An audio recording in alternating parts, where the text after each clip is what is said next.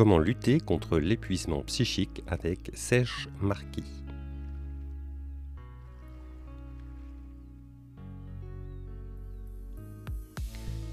Bienvenue sur le rendez-vous du mercredi, le podcast qui t'aide à mieux gérer ton école, ton collège ou ton lycée.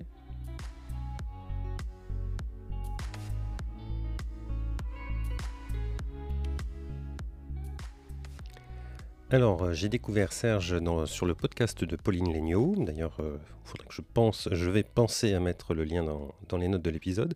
Et je me suis dit que cela pouvait tout à fait intéresser euh, l'un d'entre vous ou l'une d'entre vous. Et effectivement, parce que quel chef d'établissement n'est pas soumis à ces pensées automatiques, au regard des autres et des effets que cela peut produire dans nos têtes? Eh bien, je pense que Serge va pouvoir y répondre. Allez, je m'arrête tout de suite et c'est parti pour notre conversation. Bonjour Serge. Bonjour François, merci de m'accueillir. c'est un honneur. Euh, pouvez-vous nous dire comment on devient Serge Marquis? Ou Marquis d'ailleurs Écoutez, euh, je ne sais même pas ce que ça signifie. Ce que j'ai envie de vous dire, c'est euh, comment on peut commencer à s'intéresser à l'épuisement professionnel. C'est ça, c'est dans ce sens-là que je répondrai. Parce que pendant mon cours de médecine, il y a un professeur qui nous avait montré un graphique qui m'a marqué de l'évolution de la tuberculose au cours de l'histoire de l'humanité. Et il nous montrait que la tuberculose avait commencé à chuter bien avant l'arrivée des médicaments, bien avant l'arrivée des vaccins. Et on avait compris que c'était en améliorant les conditions de vie qu'on était arrivé à faire diminuer la tuberculose. Et déjà pendant le cours de médecine, je me suis dit, est-ce qu'on ne pourrait pas faire la même chose pour prévenir les problèmes de santé psychique? Et, par la suite, j'ai commencé à, m'intéresser à cette question-là et à voir comment en amont, on pourrait prévenir la détresse psychologique dans l'espace de travail, comment on pourrait prévenir l'épuisement professionnel, etc. Et je suis allé étudier en Angleterre. J'ai eu la chance de rencontrer un professeur extraordinaire, un psychiatre qui s'appelait Alexis Brooke, qui s'était intéressé à la santé mentale dans les organisations dès les années 80. Et d'ailleurs, ces mots-là, à cette époque-là, santé mentale, faisaient peur quand on les prononçait publiquement. Euh, quand je suis revenu au Québec, et que j'ai dit à des gens que c'est ce à quoi je voulais consacrer ma vie, travailler sur les problèmes de santé mentale dans l'espace de travail, les gens me regardaient comme si j'étais un polichinelle qui sortait d'une boîte à surprise.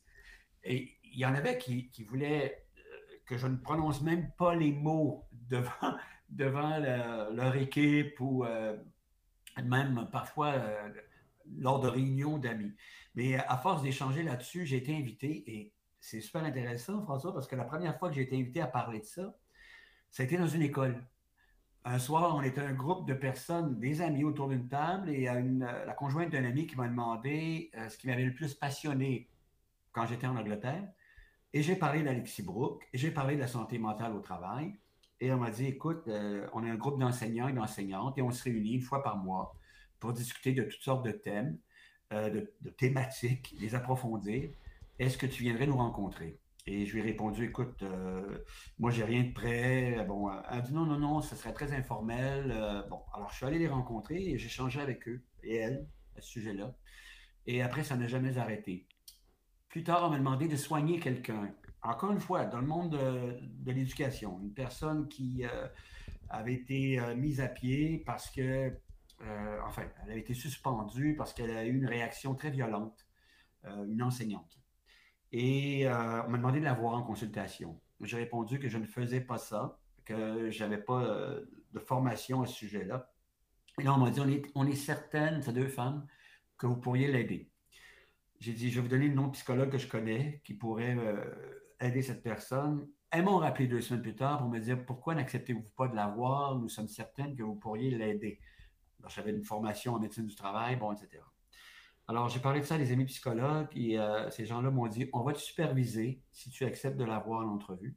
Alors, je l'ai vue en entrevue, ça s'est très bien passé. Elle a pu réintégrer son espace de travail. Et après, ben, j'ai commencé à recevoir des demandes qui m'ont amené à me former pour faire de l'accompagnement euh, des personnes qui euh, vivaient de la détresse psychologique, qui les amenaient à l'épuisement et parfois à des réactions comme celles que cette dame avait eues. Alors voilà comment je suis arrivé à faire ce que j'ai fait au cours des 35 dernières années. Parce que bien sûr, par la suite, je suis intervenu euh, à la fois au niveau des individus, mais aussi au niveau des, organisations pour essayer de voir si on ne pouvait pas, en amont, prévenir les problèmes de cette nature. Oui, d'où la, formule mieux vaut prévenir que guérir. Absolument. Et c'est possible de le faire. Donc voilà pourquoi euh, je me suis intéressé à, ces sujets-là au cours des dernières années. Alors, euh, dans notre métier de chef d'établissement, on est placé devant, on représente un établissement auprès des élèves, des enseignants, des parents, des autorités. Euh, on peut être autant applaudi que hué, on peut nous faire confiance comme on peut ne pas nous faire confiance, et tout ça dans la même, dans la même journée. Alors, euh, comment peut-on faire pour justement éviter d'être épuisé psychiquement?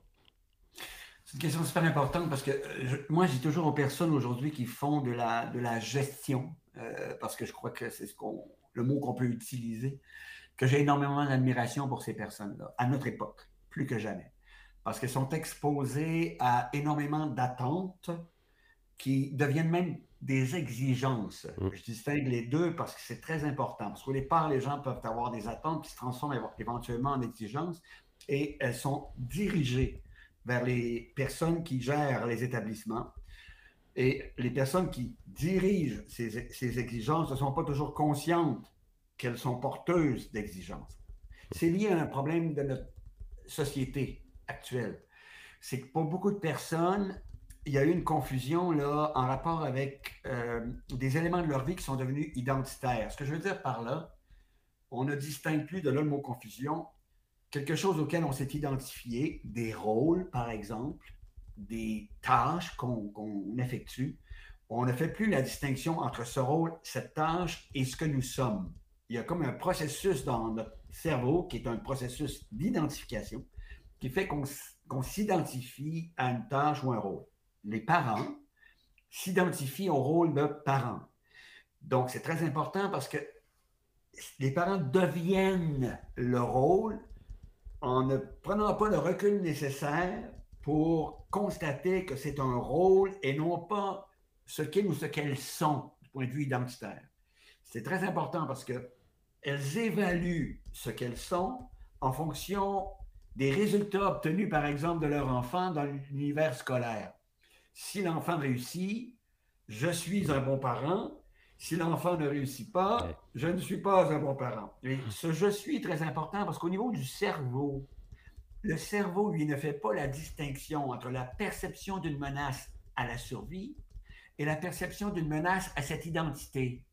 Autrement dit, tous les commentaires qui peuvent être émis à l'égard de euh, le, rôle de parent, par eux-mêmes ou de l'extérieur, par exemple, un individu qui dirait je suis pas un bon parent, euh, je suis pas une bonne mère, je suis pas un bon père, la preuve en est que mon enfant n'a pas de bons résultats à l'école, ben le cerveau perçoit ça comme si c'était une menace à la survie.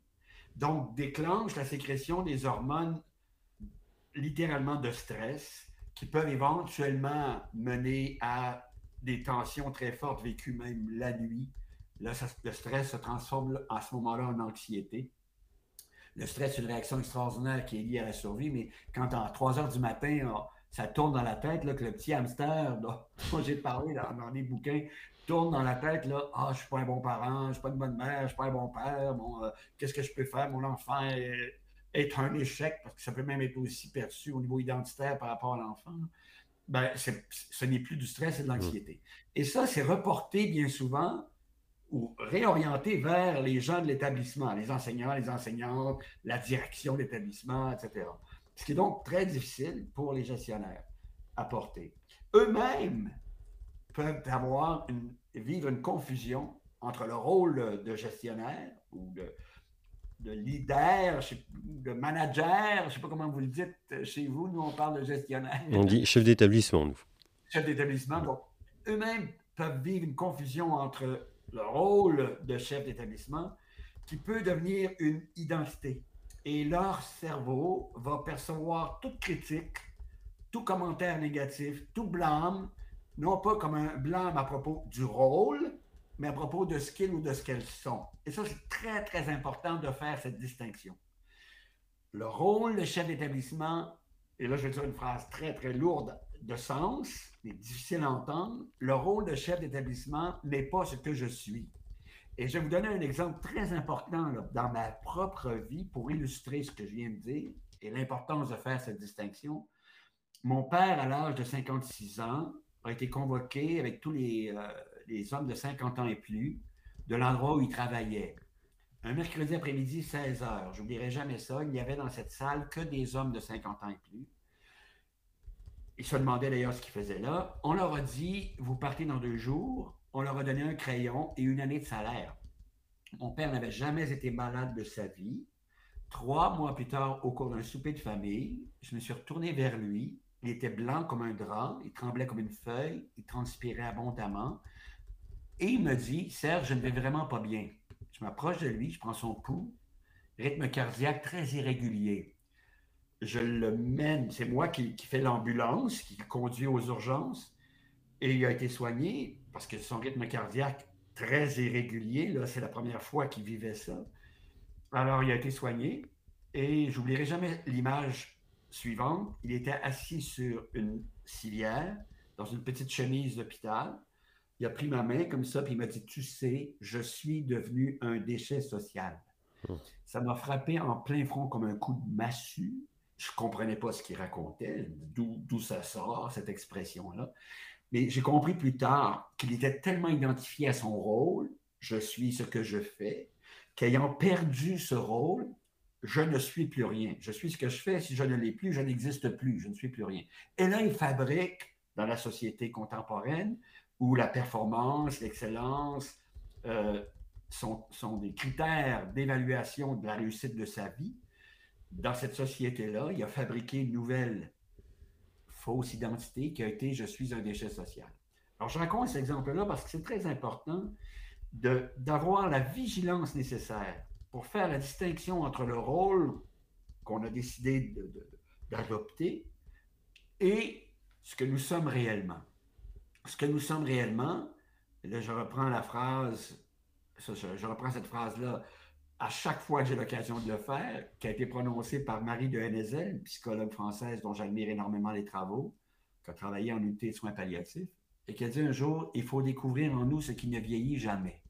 Cette phrase-là m'est très utile dans ma propre vie, parce que ce qui en moi ne vieillit jamais, la première chose, ce qui en moi ne vieillit jamais, c'est la capacité d'être présent, présente. Ça, ça ne vieillit jamais. Les gens en soins palliatifs, vont être présentes, présentes aux personnes qui les entourent. C'est très important parce qu'elles ne sont plus en train de défendre un rôle dans les dernières heures de leur vie. Elles sont simplement, toute leur attention est dans l'univers des capacités à être présent, présent. Et cet univers-là, je l'illustre parfois par un schéma. Le noyau, un atome. Le noyau, c'est la capacité d'être présent, présent. Puis autour, il y a les électrons qui sont les autres capacités qui en nous ne vieillissent jamais.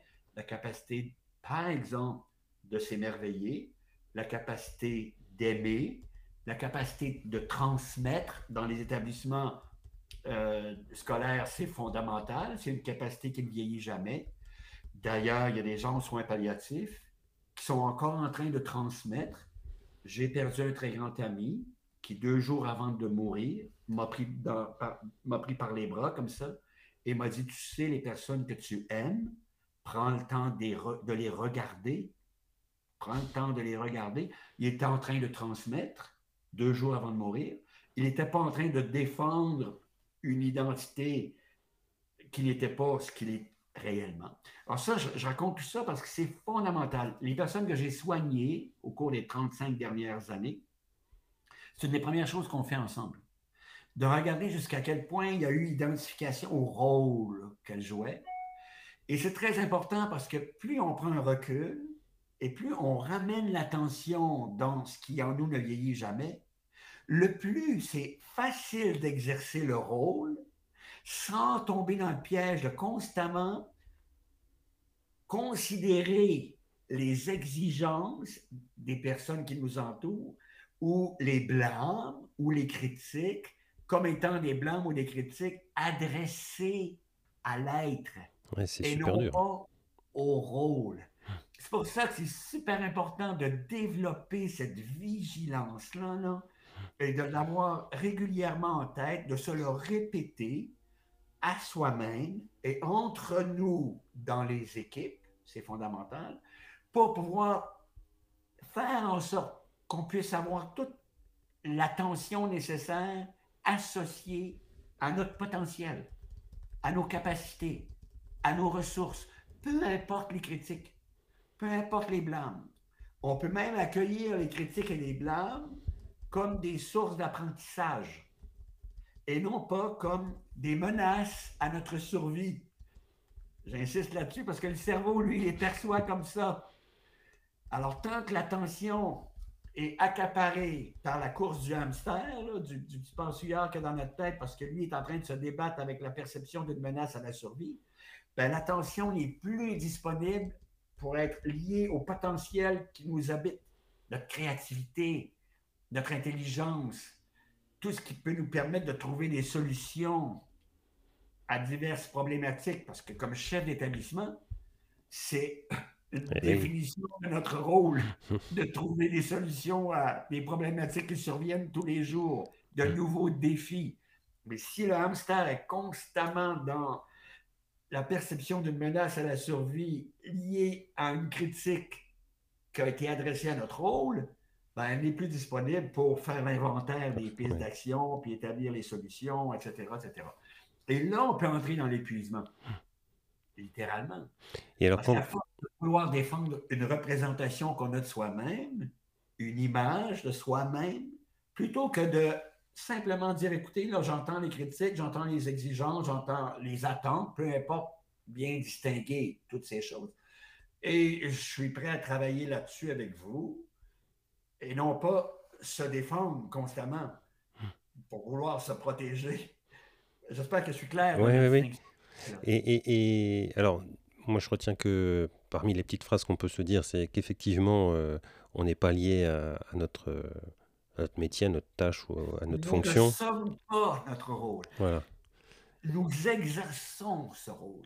Et qu'il faut donc. Pour l'exercer le mieux possible, il faut que l'attention soit disponible en rapport avec le rôle et non pas en rapport avec une dimension identitaire. Bon alors, quand on est euh, quand même, euh, on, s'est loupé, j'allais dire, et, qu'on souffre d'épuisement euh, psychique, quelles seraient les premières étapes à entreprendre pour retrouver un équilibre? La première chose à faire d'abord, c'est de le reconnaître, hein, de l'accueillir. Ça, c'est important parce que c'est accueillir notre, ce que j'ai, ce que j'appelle depuis des années notre humanitude. Parce que si on s'est identifié un rôle, on peut percevoir euh, une situation où on est entré en mode d'épuisement comme un échec. Et on peut commencer à avoir ce jugement porté sur soi-même, je suis un échec. Alors que ça, c'est important. Là. Non, non, non, non, non, non, non. Je suis un être humain, humanitude. Je traverse une période difficile. Mon corps m'a envoyé des signes. C'est très important, je dois les écouter. Parce que le corps envoie des signaux dans trois sphères différentes. La sphère du corps, la fatigue, parfois des problèmes de santé physique qui apparaissent qui n'ont jamais été là avant. C'est mon sixième rhume depuis quatre mois. Le système immunitaire manifeste littéralement un affaiblissement. J'ai des problèmes digestifs, je souffre d'insomnie. La sphère du corps l'être humain est dans la nature le seul organisme vivant qui n'écoute pas les signaux que son corps lui envoie. Le lion fatigué euh, se, repose. Je dis toujours à la blague, la gazelle fatiguée se repose à moins que le lion soit en train de courir après elle. Mm. Mais donc, nous, on peut avoir cette fatigue et la, la repousser vers l'avant jusqu'à ce qu'on craque. Donc, ça, c'est très important. Il doit y avoir un accueil. C'est sûr qu'on n'est pas toujours en mesure de se reposer sur le champ. Il faut simplement avoir accueilli ces signaux-là. Deuxième espace où euh, il y a des signaux, c'est au niveau intellectuel. C'est-à-dire, tout à coup, la mémoire n'est plus la même. La concentration, la capacité de concentration n'est plus la même. La vigilance n'est plus la même.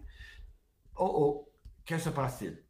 Donc là, euh, il y, a quelque chose comme encore un message là, que j'aurais avantage à écouter, à accueillir par rapport à mon humanitude. La troisième sphère où il y a des signaux, c'est dans le, j'appelle ça moi, l'émotivo-relationnel. C'est-à-dire que il y a des colères qui apparaissent. Euh, je pète un, fusible ou un, câble, ou je ne sais pas comment vous le dites chez vous. Nous, C'est ça, oui, on dit ça. alors, que je ne faisais pas ça avant. Et très fréquemment, c'est mon environnement qui m'envoie des messages à ce sujet-là. Écoute, on ne sait pas ce qui se passe avec toi, mais on ne te reconnaît plus. C'est une phrase très importante qu'il faut écouter. Parce que quand on est en épuisement, puisqu'on associe ça à notre identité, on a tendance à ne pas écouter les messages que notre environnement nous envoie. Parce qu'on a peur que ce soit perçu comme étant, encore une fois, un échec, d'être un échec. Alors que euh, non, ce n'est pas du tout ça. C'est un message de bienveillance que notre environnement nous envoie. Écoute, on ne te reconnaît pas, fais quelque chose. Nous, nous on ne sait plus quoi dire, on ne sait plus quoi faire, mais plus ça va, plus nous-mêmes, on commence à être fatigués et épuisés.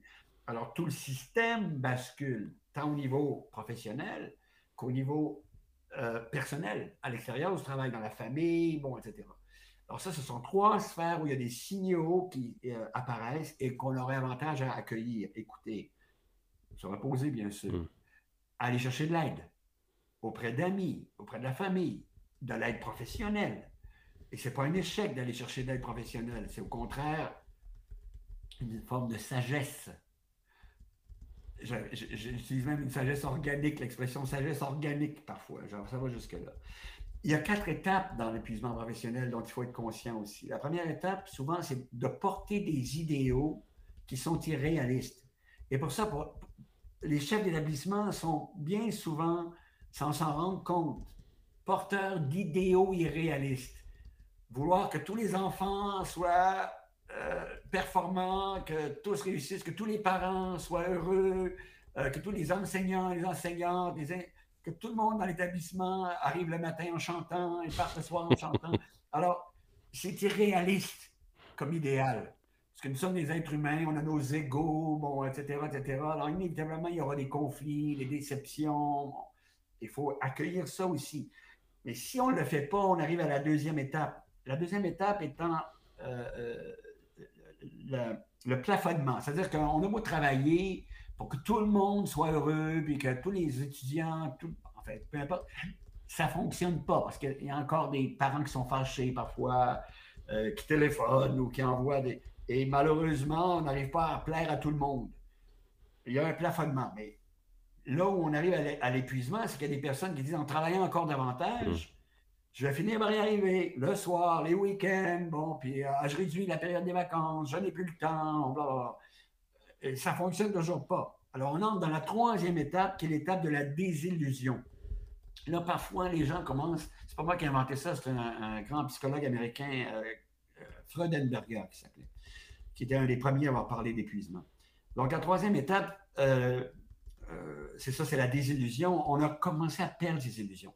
Et là, on commence à parfois consommer davantage euh, de substances comme les, cafés. Euh, j'ai soigné une dame qui était rendue à 24 cafés par jour, c'est pour vous dire. je me disais, elle dormait presque plus. Euh, et parce qu'elle ne dormait pas, elle prenait des somnifères.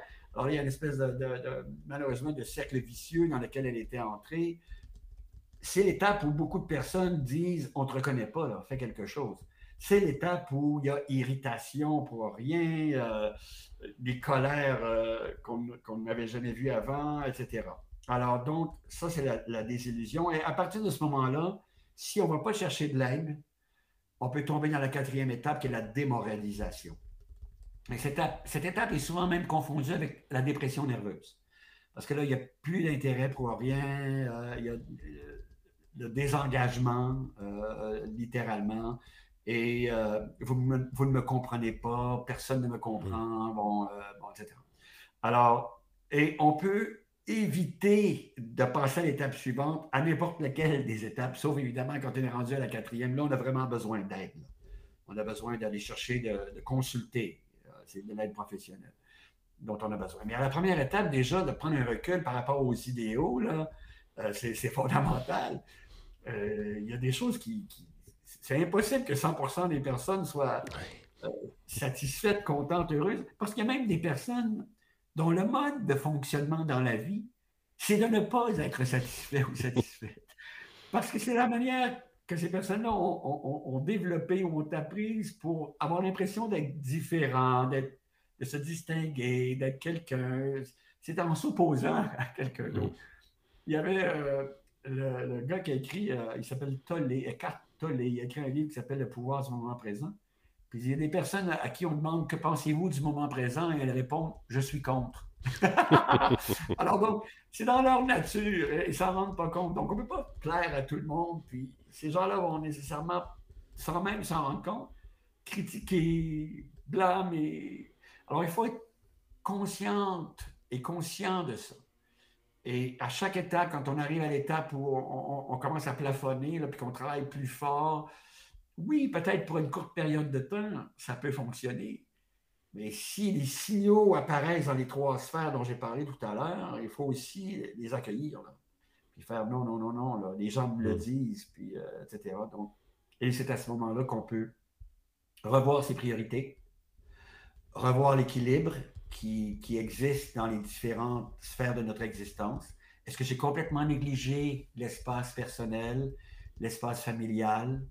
Est-ce que ma conjointe, mon conjoint, mes enfants me disent on ne te voit pas, on ne te voit plus, euh, où es-tu? Est-ce que j'ai accueilli ça? Est-ce que j'ai écouté ça?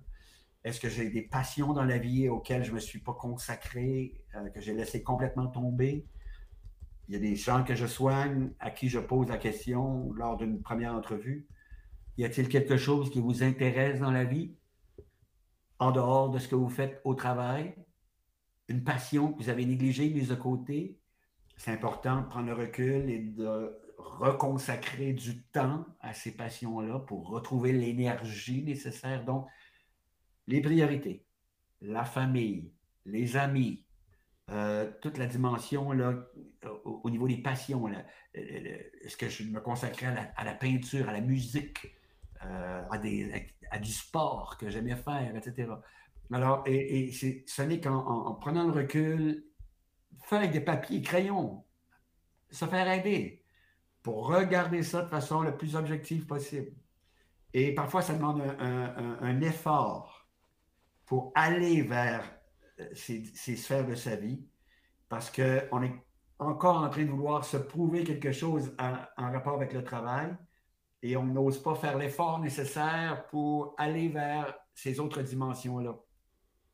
Moi, dis toujours, n'attendez pas que l'intérêt monte en vous pour aller vers ce qui vous passionne ou pour aller vers d'autres sphères de votre existence. N'attendez pas que l'intérêt monte en vous.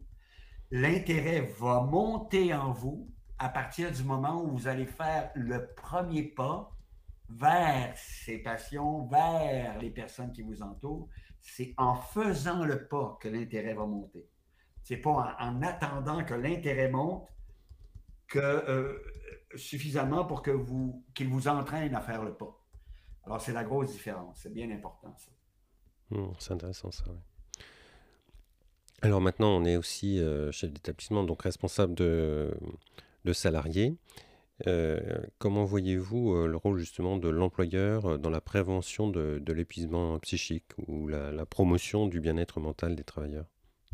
C'est une excellente question, euh, ça aussi. Il y, a, plusieurs possibilités, là. Euh, c'est pas facile parce que parfois ça peut être perçu comme une charge supplémentaire sur euh, les épaules des chefs d'établissement. Mais il y a un ami un jour qui avait tracé une espèce de, schéma, de modèle bien intéressant qui illustrait qu'il y avait des facteurs de risque qui amenait la tension psychique à s'élever dans un établissement. Et ces facteurs de risque sont liés à l'organisation du travail. C'est-à-dire, est-ce qu'il y a, j'en ai en listé quelques-uns, très simples, est-ce qu'il y a une surcharge? Est-ce qu'on peut prendre un, temps d'arrêt pour examiner la charge de travail, voir si elle peut être répartie autrement, voir s'il y a des, processus qui peuvent être revus? Euh, ça, ça se fait. Est-ce qu'il y a une sous-charge de travail? Parce qu'il y a des personnes pour lesquelles la sous-charge amène une élévation de la tension aussi grande que la surcharge. Parce que ce qui est important pour un individu, c'est d'avoir le sentiment que ses compétences sont bien utilisées, que son potentiel puisse se développer. Alors, il y a des gens qui peuvent être en surcharge. Je vais faire, je vais peut-être un petit peu loin, mais ils peuvent être en surcharge quantitative, c'est-à-dire qu'ils ont trop de choses à faire pour une période de temps donnée, mais en sous-charge, parce qu'elles ne font pas les, choses qui pourraient permettre à leur potentiel de, se développer ou avoir le sentiment que leurs compétences sont bien utilisées. Il y a des personnes qui peuvent être en surcharge qualitative, c'est-à-dire qu'elles n'ont pas nécessairement la formation ou euh, les informations nécessaires pour pouvoir faire ce qu'elles ont à faire. Alors, elles auraient la possibilité, de, le temps de le faire, mais elles n'ont pas nécessairement le bagage nécessaire pour le faire. Ça leur demanderait une formation supplémentaire, etc.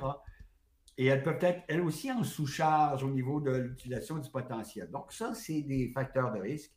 Un autre facteur de risque, c'est euh, l'impression qu'ont certaines personnes de ne pas pouvoir participer suffisamment aux décisions qui les concernent de ne pas avoir un espace là, où elles pourraient exprimer leur. Il y a été une époque dans l'histoire de l'humanité où ce n'était pas très important. Parce qu'on euh, n'avait pas autant d'instructions, je dirais. Alors, les gens faisaient confiance aux personnes plus instruites. Aujourd'hui, ce n'est pas le cas. La, majeure partie des personnes qui travaillent sont, ont un bagage au niveau de l'instruction qui les fait considérer qu'elles devraient davantage participer aux décisions qui les concernent. Alors ça, c'est une autre chose qui est importante dans les facteurs de risque. Non, la charge de travail, la participation aux décisions qui les concernent, les conflits ou l'ambiguïté au niveau des rôles. Est-ce que le rôle est clairement défini?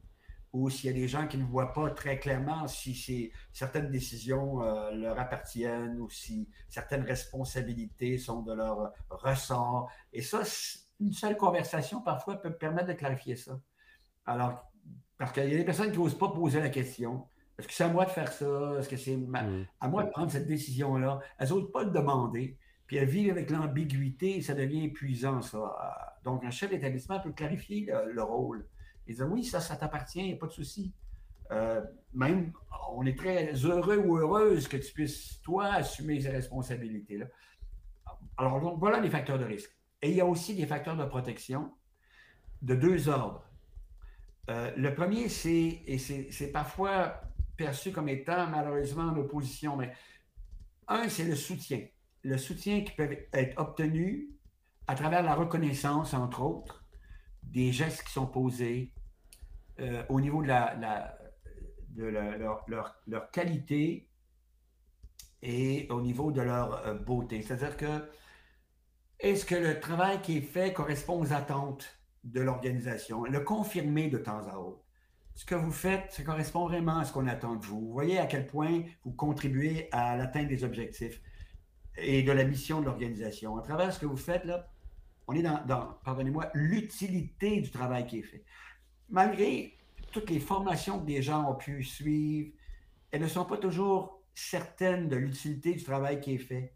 Elles ne sont pas toujours certaines que ça répond aux attentes de la direction ou que ça c'est aligné sur les objectifs ou la mission. Il suffit parfois de quelques mots. Merci. On est dans l'utilité là. Merci, ton travail correspond aux attentes qu'on a dans l'organisation, aux objectifs qu'on cherche à atteindre. Ça, ça permet aux individus de sentir que leur travail a un sens. Parce que c'est pas toujours évident, malgré le fait qu'on euh, a l'impression que ça l'est, surtout dans des, dans des établissements d'enseignement. C'est pas toujours évident que le travail, qu'on peut être convaincu que notre travail correspond aux attentes de la direction.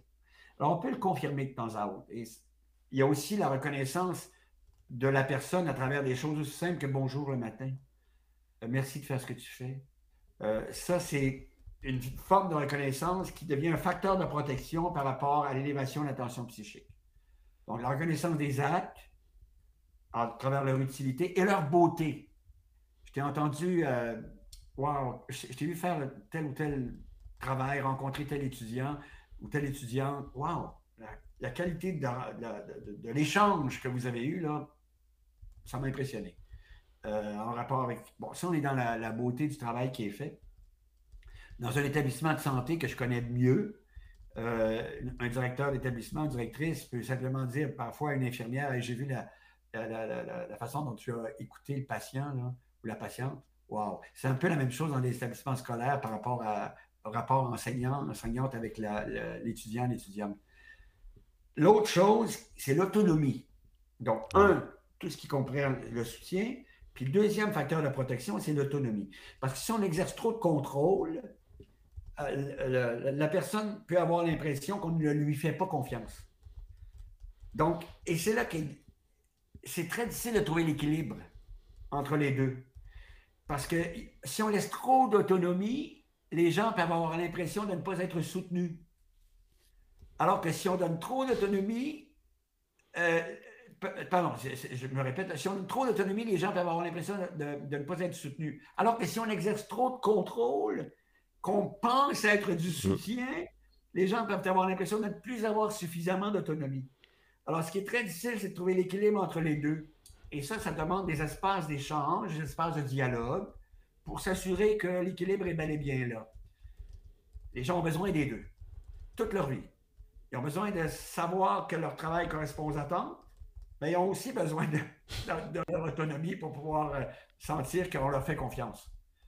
Alors, quand c'est là, ce sont des facteurs de protection très importants par rapport à l'élévation de la tension psychique, qui, si elle s'élève trop longtemps, ben, peut conduire éventuellement à l'épuisement.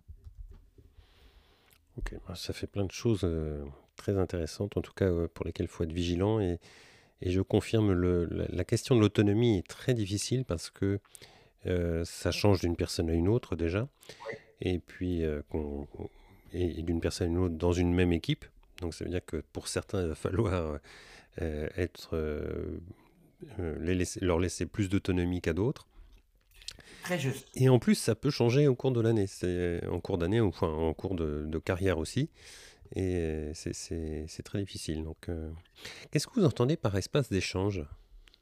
Euh, des, simplement des rencontres, des réunions. D'accord. Euh, moi, on appelle ça l'espace de dialogue parce que euh, parfois, ça va tellement vite dans les organisations qu'on ne prend plus le temps de s'arrêter, se donner comme une heure, quelque part dans un mois, je ne sais pas quand. Écoutez, là, j'aurais un, sujet à aborder avec vous qui concerne le besoin d'autonomie puis le besoin de soutien. Est-ce qu'on peut échanger là-dessus? Parce que, bon, j'ai lu ou entendu quelque part que pour prévenir l'épuisement, c'est important d'avoir un équilibre entre les deux. Et comment, comment percevez-vous le soutien? De quel genre de soutien auriez-vous besoin? Est-ce que vous considérez qu'il y a trop de contrôle? Et ce que vous dites, François, est absolument juste. Ça varie d'une personne à l'autre. Ça varie en cours d'année. Ça varie en cours de carrière. Ça demande énormément de vigilance et justement d'avoir des espaces d'échange ça peut être avec un individu, parfois en privé, ou ça peut être en groupe à d'autres occasions, pour vérifier où c'est rendu, là, euh, parce que c'est loin d'être évident. Et ce n'est pas du temps perdu. Au contraire. où t'en es, toi, avec ça? Est-ce que tu as l'impression qu'il euh, y a trop de contrôle qu'on exerce sur toi ou si tu n'as pas assez de soutien? Est-ce que de temps à autre, ces, petites vérifications-là là, peuvent être gagnantes c'est ça que j'appelle un espace de parole. Euh. Il y avait un individu que je trouvais extraordinaire dans une organisation où j'ai travaillé. Il était directeur d'établissement, chef d'établissement. Puis le matin, parfois, il garait sa voiture euh, au même endroit que euh, le personnel. Et puis, quand quelqu'un arrivait avec en même temps que lui, il attendait que la personne sorte de sa voiture pour échanger avec la personne en marchant jusqu'à l'établissement, jusqu'à l'immeuble. Et puis, il lui demandait comment allez-vous? Est-ce qu'il y a quelque chose qu'on pourrait faire présentement pour améliorer vos conditions? Les personnes étaient tellement surprises de, cette question-là. Et la question en elle-même suffisait parce qu'elle était perçue comme une forme de reconnaissance. Et parce qu'elle était perçue comme une forme de reconnaissance, elle générait de l'énergie chez la personne.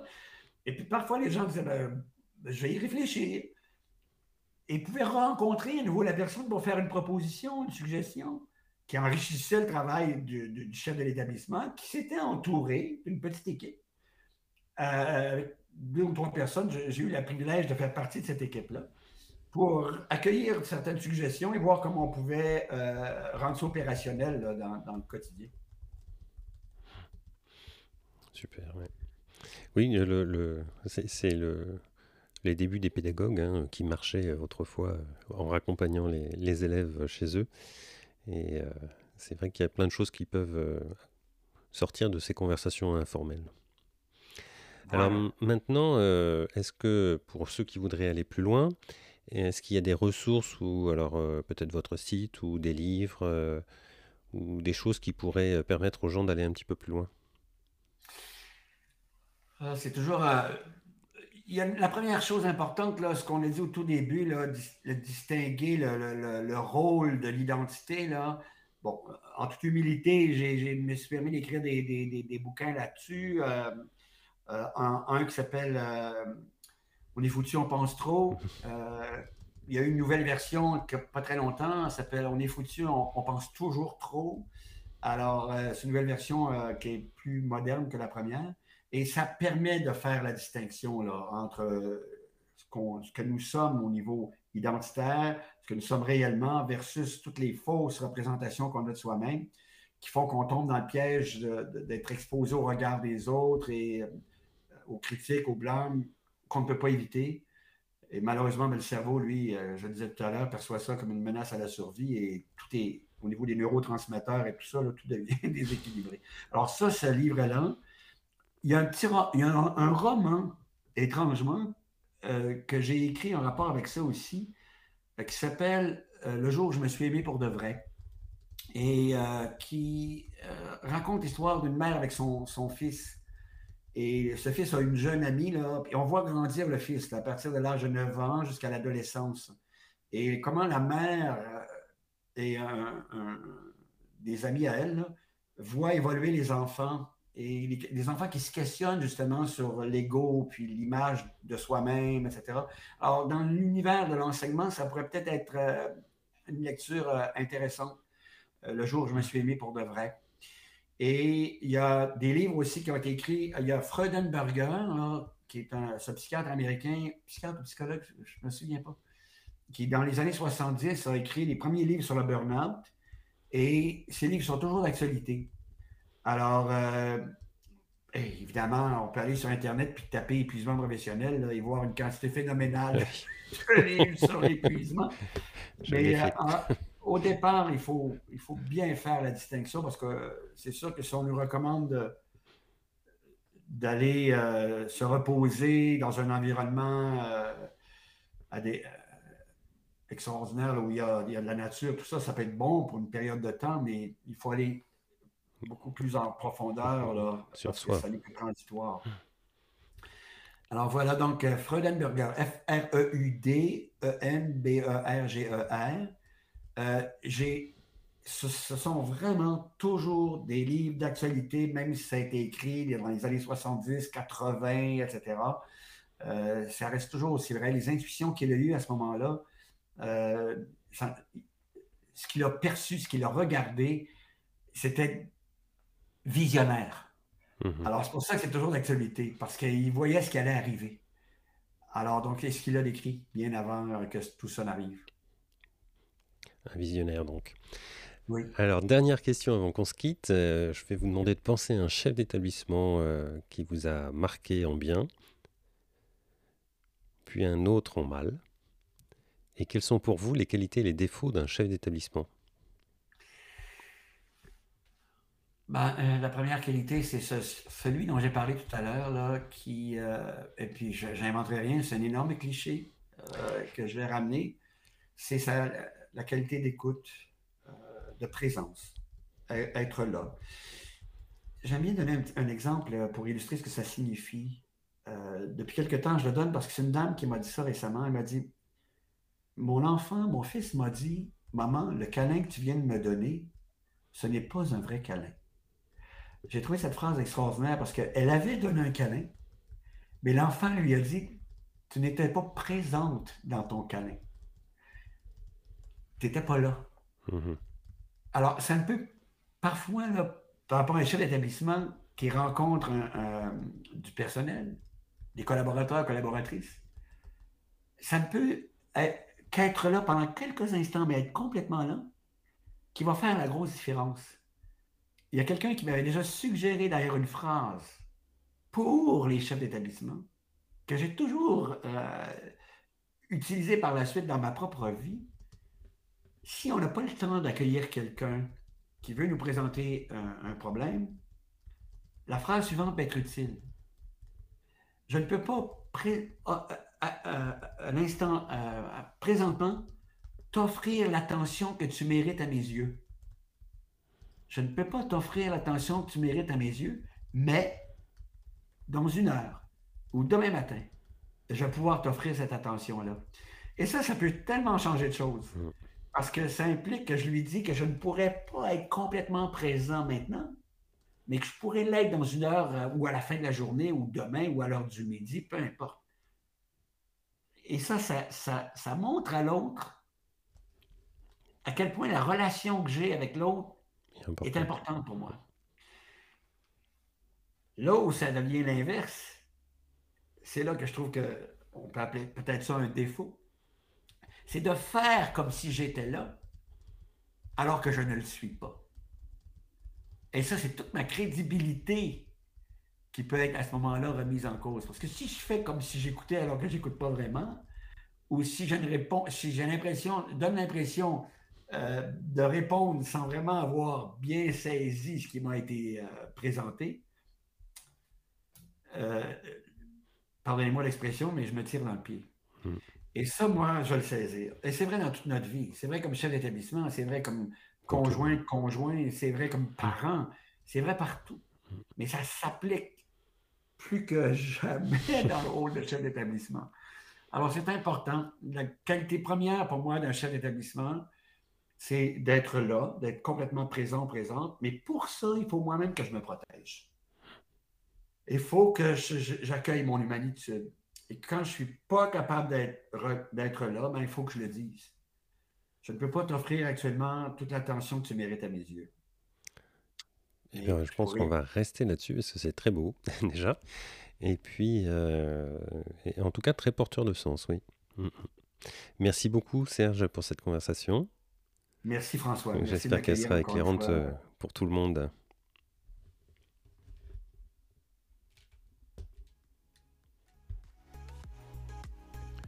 Un grand merci pour ton écoute. Je suis François Jourdain et chef d'établissement d'une école et formateur.